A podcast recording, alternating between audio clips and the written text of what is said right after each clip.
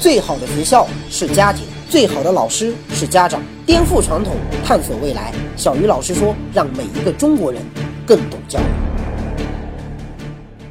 大家好，欢迎来到小鱼老师说。上期节目咱们聊了，如果你发现孩子在电脑上看黄片，你会怎么办？哈，这是一个非常现实的问题，因为在互联网时代，这个事情很有可能发生在每一个人身上，不论是男生还是女生都一样。但是由于我们的传统文化在几千年来对性这个话题的避讳啊，导致我们的很多孩子，尤其是一些女生，因为性知识的空白或者说性教育的缺失吧，使得他们缺乏基本的这种自我保。护意识。其实，在很多西方发达国家，性教育都是非常重要的一块教育内容，并且很多国家不仅仅是要强调孩子在异性之间的这种自我保护，哈，甚至是同性之间的这种性侵问题，现在都非常的重视。然而，你会发现在中国，经常会有什么男老师猥亵女童长达好几年，家长完全不知情；什么小学校长带女生出去开房，什么流产、宫外孕。我甚至见过一个初中女生，哈，怀孕都四个多月了，他居然一点都不知情，因为根本不懂嘛。正是因为我们的孩子什么都不懂，才会让那么多的坏人有机可乘。我们曾经在杭州、温州和宁波针对初中的女生做过一份匿名调查，居然有接近四十三的女生在。问卷中承认自己曾经受到过异性不同程度的触摸或者是侵犯。更令人惊讶的是，在这一些女生当中，居然有高达百分之八十一的人认为自己受了侵犯之后不会告诉其他人。为什么？因为在很多人的传统观念里，一个女生受到了男生的侵犯是一件非常丢人的事情。万一传出去，这个女生搞不好这辈子就完了。而在一些经济落后的农村地区，这些现象更加的明显。我记得我曾经看过一个法制节目啊，说一个农民工在大学城里打工，不到两年的时间，至少强奸了十一个女生。后来记者就问他：“你为什么要这么做呀？”结果犯人的回答让我特别的印象深刻。他说：“因为我每一次作案之后，发现那些女生都很少会去报警，所以我的胆子就变得越来越大了。”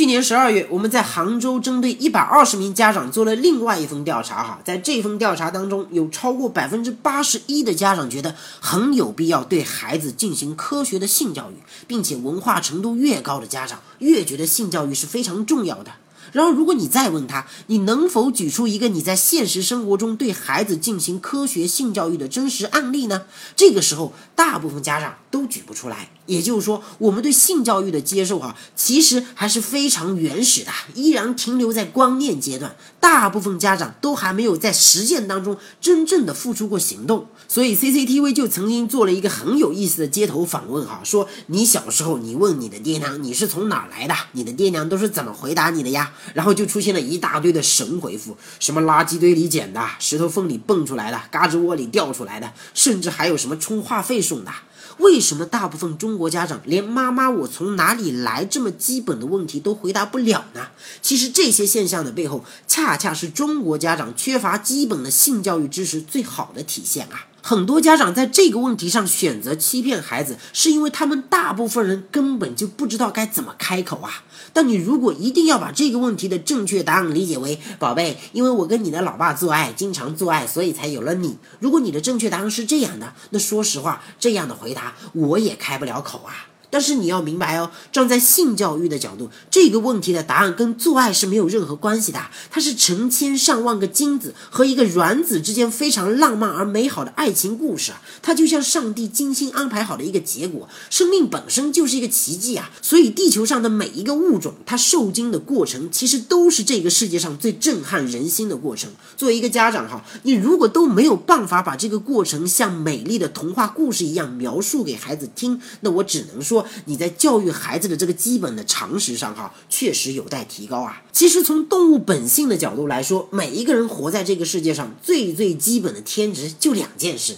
一是生存，二是繁殖。所以我们的教育，哈，不仅仅是要教会我们的孩子如何生存，它同样也应该让我们的孩子理解繁殖的意义。性教育是家庭教育当中一个非常重要的命题，我们之后至少会花费三到四期节目来给大家做详细的解读。那很多人就问啦，我们今天聊的不是孩子看黄片，家长怎么办吗？为什么要花这么多的时间去扯性教育呢？其实黄片在中国几乎已经成了性教育的一个部分，因为很很多孩子，尤其是像我们八零后、九零后这代人哈，包括现在的零零后，我们获取性知识的主要途径就是同学之间互相分享。黄片的内容嘛，但是由于这些内容通常跟教育无关哈，往往只能激发孩子对性的渴望，而无法解决孩子对性的认识，这对孩子的成长其实是非常不利的。所以通过看黄片来学习性知识，它不仅仅是孩子的悲哀，也是我们教育的悲哀啊。那么应该怎么办呢？上期节目哈，我跟大家提到了一件事儿，那就是我的一个学生在上课的时候问我说：“小鱼老师，你有没有看过十大禁片啊？”那这个问题的答案和一个家长发现自己的孩子在电脑上看黄片该怎么办，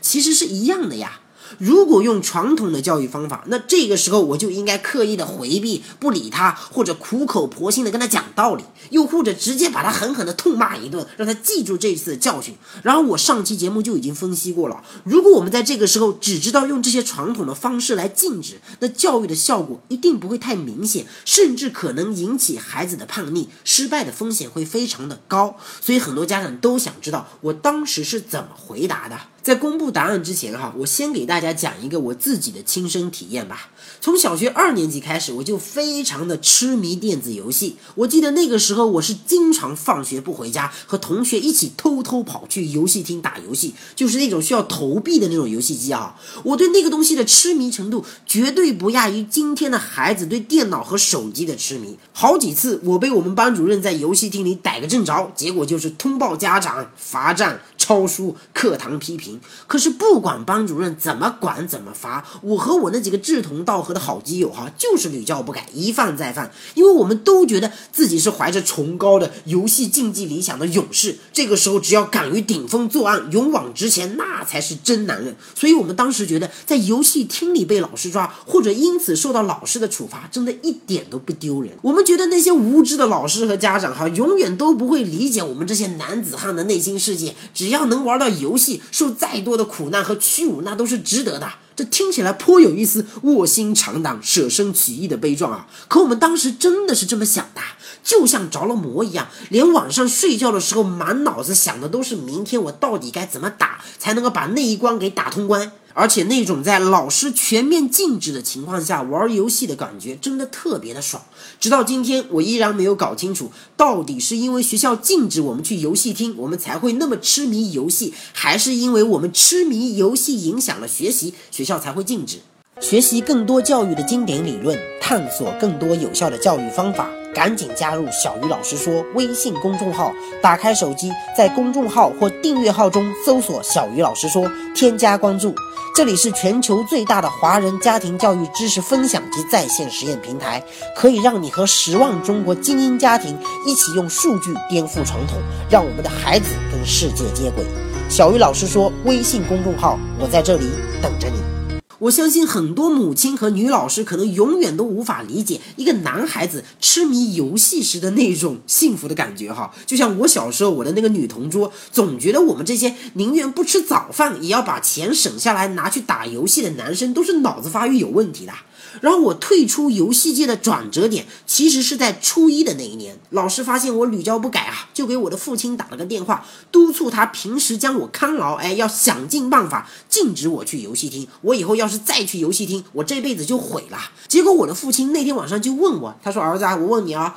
读书跟打游戏，你更喜欢哪一个呀？”那还用问吗？我毫不掩饰的回答，当然是打游戏啊。那好，那这个时候我的父亲就拿出了五十块钱递给我说：“从明天开始，你就别去上课了，开开心心的玩游戏去吧，花多少钱我都支持你。”我知道我的父亲当时是认真的，因为他就是这样一个人。可我还是有点慌啊，我就问他：“我说这样不太好吧？就算你同意，班主任也不一定会同意啊。”结果父亲就拍拍胸脯跟我说：“没事儿，我来帮你请假，你就安安心心的去打游戏就对了。”结果我第二天就真的没有去上课，就在游戏厅里打了一整天的游戏。其实我当年的理想就是长大了之后能够成为一名合格的游戏厅的老板。我平时无时无刻不在幻想哈，要是老子哪天不用上学，可以天天待在游戏厅里面打游戏，没人管我，也没有学校里的老师来抓我，那该多好啊！每当我冒着生命危险去偷跑进游戏厅的时候啊，总觉得死在游戏厅里那都是一种幸福。可是当父亲真的让我放弃学业，好好打游戏，我反而觉得没那么有意思了，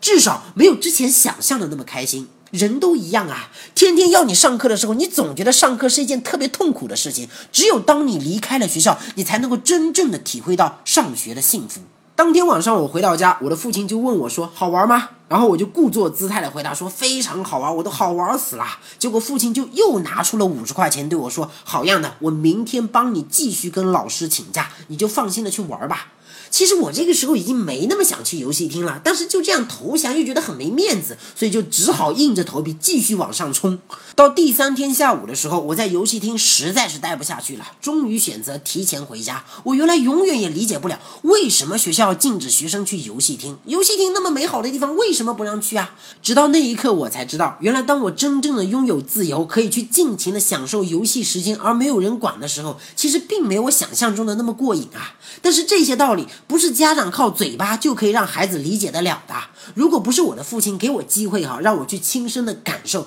我也许永远都体会不到学校和课堂似乎也并没有我想象中的那么糟糕。回到家之后，我就把剩下的钱还给了我的父亲，跟他说：“我明天还是去学校好了。”这个时候，我的父亲就非常淡定的跟我说：“没问题啊，你下次如果还想继续逃课去游戏厅的话，就随时告诉我，我来帮你请假。”但是从那一次之后，我就真的再也没有因为迷恋游戏而逃过一次课。虽然也会偶尔出去玩哈，但是我对游戏的这个痴迷程度确实因此而大大的降低了。而且我每一次去打游戏的时候啊，都会提前跟我的父亲说一声。我的父亲也从来不会跟我说什么作业做完了再去啊这样的废话。反正我作业做不完，老师会来修理我。我的父亲一直认为，逼出来的作业是没有任何价值的。一个人如果连主动学习都不会，就算成绩再好，也只能是暂时领先。有时候我们不得不承认啊，适当的纵其实是最好的情啊。有些东西握得越紧，可能得到的反抗。会越激烈，所以当我的学生在课堂上问我说：“于老师，你有没有看过十大禁片？”的时候，我其实有两个选择：一，站在成年人的角度去教育他们，告诉他们看黄片是不对的，以后不能再看了。我甚至可以把这个事情告诉孩子的家长，又或者当着所有学生的面狠狠地把他骂一顿。可是你要知道哈，这个孩子之所以愿意在课堂上问我这样的问题，是因为他相信我。把我当朋友，如果这个时候我用这种方式来回击他，他私底下不仅会继续接触这些东西哈，甚至会变本加厉，而且他以后可能再也不会在我面前说这样的事情了。这在教育当中其实是非常要命的。我从来不担心我的学生犯错，也不介意他们犯错，我最害怕的是他们犯了错，家长和老师都不知道。所以这个时候我第一件需要做的事情就是保护好孩子对我的这种信任。只有跟他们建立了这种信任，我才能够走。进他们的内心世界，从而了解到更多家长和老师了解不到的秘密。我记得在《模仿的力量》这期节目当中，我跟大家讲过哈，孩子最容易受谁的影响啊？他心里面最亲近的人和他觉得跟他最像的人。所以，我如果想要用我的话去影响孩子，首先应该成为孩子心里面最亲近的人，或者跟孩子最像的人。所以我决定选择用第二条路，那就是站在孩子的角度，真诚的去回答他的这个问题。我说我当然看过啊，我怎么可能没有看过十大禁片呢？你也太小看我了。结果我这句话一出，教室里瞬间就热闹起来了。他们好像找到了知音一样，非常兴奋的继续问我各种各样的问题。那老师，你看过哪一部啊？什么时候看的？你觉得好不好看呀？其实这个时候，我基本上可以通过每一个学生的不同表现，哈，大致的判断出我这个班里面到底有哪些学生已经开始接触这些东西了。这可是非常重要的信息哦。除了知道哪些学生接触了这些东西，我还必必须得知道这些孩子。到底接触到什么程度了？所以我又跟他们说：“我说你们觉得哪一部最好看呀？我想知道你们当中有谁的口味跟我最像。然后他们就开始跟我报各种各样的电影名称，而且是争先恐后的在那里报什么下水道的美人鱼、索多玛的一百二十天。其实他们后来报的那些电影名称哈，我基本上也都没有看过。但是我通过每一个学生报出来的电影名称的数量的多少，已经大致的可以判断出哪一些孩子看的比较多，哪一些孩子看的比较少。而且我通过跟学生的交流哈，发现这些孩子之所以会提前去接触这些东西，除了好奇，更多的是为了在其他同学面前炫耀。他们的成绩普遍不是太好，平时在学校里受到老师的表扬和同学的赞美，相对来说也没有那么多，所以他们都觉得哈，能够了解到一些别的同学了解不到的东西，是一件特别有面子的事情。这其实是孩子们在成长过程当中价值观出现错位的一种表现。而这些电影当中的很多恶心。暴力的镜头和那些极端的电影主题，恰恰是孩子在其他同学面前最好的谈论资本啊！所以，大部分孩子了解这些不良信息的主要渠道，其实是同学之间的口口相传。他们之所以会对这些不良信息如此的着迷，主要是为了能够通过这些另类的知识的传播，获得周围同学的认可。但如果你反过来想哈，其实一个孩子容易对新鲜事物产生兴趣，恰恰是他们求知欲望强烈的一种内在表现啊。孩子渴望获得周围同学的认可，那说明他们有进取心嘛，有个人荣誉感啊，那是一件好事啊。这些孩子虽然成绩暂时不如别人，但只要稍加引导，他们将来的成就也许个个都是无可限量的。那节课下课的时候，我就在我的学生面前再三叮嘱我说：“你们以后要是看了什么奇葩的故事，或者奇葩的电影，或者奇葩的书，一定要第一时间告诉我。我说我很开明的，我口味也很重啊，你们在我面前说什么都行。”我之所以特别强调这句话，其实只是希望我能够成为我的学生倾诉秘密和隐私的一个值得信任的对象。因为教书育人的前提是要学会了解你的学生。我见过很多专家和老师哈，他们不懂电脑游戏，没看过网络小说，不认识偶像明星，他们不知道杀马特和老基友是什么意思，不知道出柜和掰弯指的是同性恋，甚至一些年纪大一点的专家，连苍井空什么职业他都搞不清楚。他们对孩子的世界几乎是一无所知。我想问，如果我们根本都不知道孩子真实的模样，又有什么能力能够真正的去影响得了他们呢？第二个星期，我特意给我的学生上了一堂课，叫“逗逼的电影和牛逼的电影都是好电影”。在这堂课当中，我用互联网的表达方式给他们介绍了很多我特别喜欢的国内外经典的好电影，从恐怖片到战争片，到爱情片，到科幻片，一直到动漫片，我一次性讲了个遍。好电影是有灵魂的，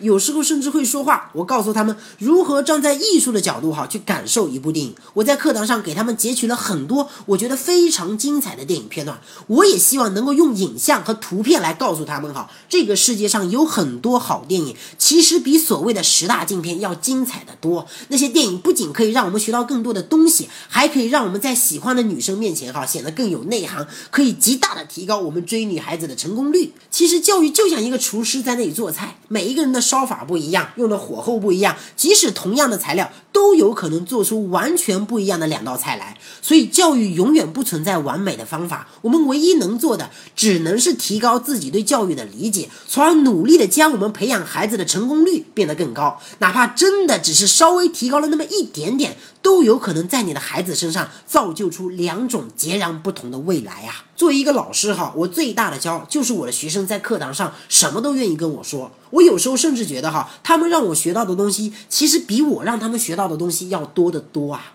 所以啊。如果有一天，当你真的不小心发现你的孩子正在电脑上看黄片的时候，你一定要相信，这也可能是你走进孩子内心世界的一个绝佳的机会哦。同样的事情究竟会给孩子带来怎样的结果，取决于家长和老师如何看待他。小鱼老师说，每一个中国人都应该更懂教育。今天的节目咱们先聊到这里，下期节目再见。